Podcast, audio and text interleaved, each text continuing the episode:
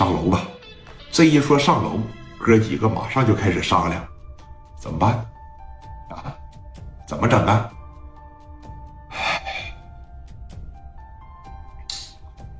实在不行的话，跟聂磊妥协吧。这都第三四个回合了，咱哪一回也没整过人家，可能啊，再斗下去恐怕只会，别说两败俱伤了，肯定是咱们单方面受伤了。那你的意思呢？不行，找聂磊和谈吧。该给人拿钱给人拿钱，该给人赔米给人赔米，该给人道歉给人道歉。他说怎么地就怎么地吧，也比说那啥呗。你说呢？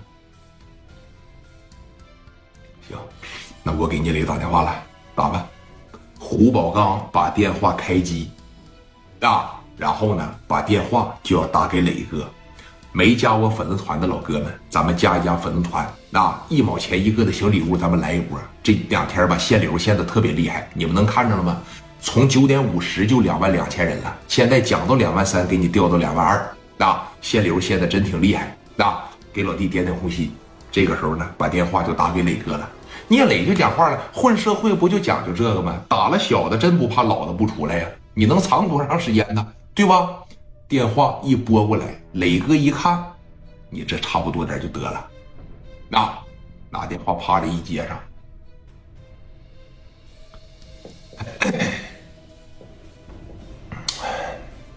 喂，磊哥，我是胡宝刚啊，啊，怎么的，哥们儿，在哪藏着呢？怎么不藏着了？电话怎么给我打过来了呢？磊哥，说你看事情发展到现在，咱就谁也别藏着了，谁也别掖着了。说你看二青出事了，我们这边啊也听说了，希望磊哥手下留情啊。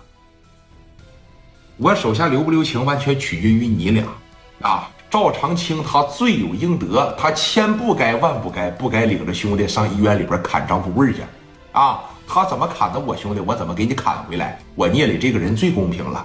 你没有砍死我兄弟，我也不砍死你兄弟。但是，你俩打算躲到啥时候啊？啊，事儿不解决了，解决。说你看，磊哥，我们这腿脚的吧，也不太好动地方。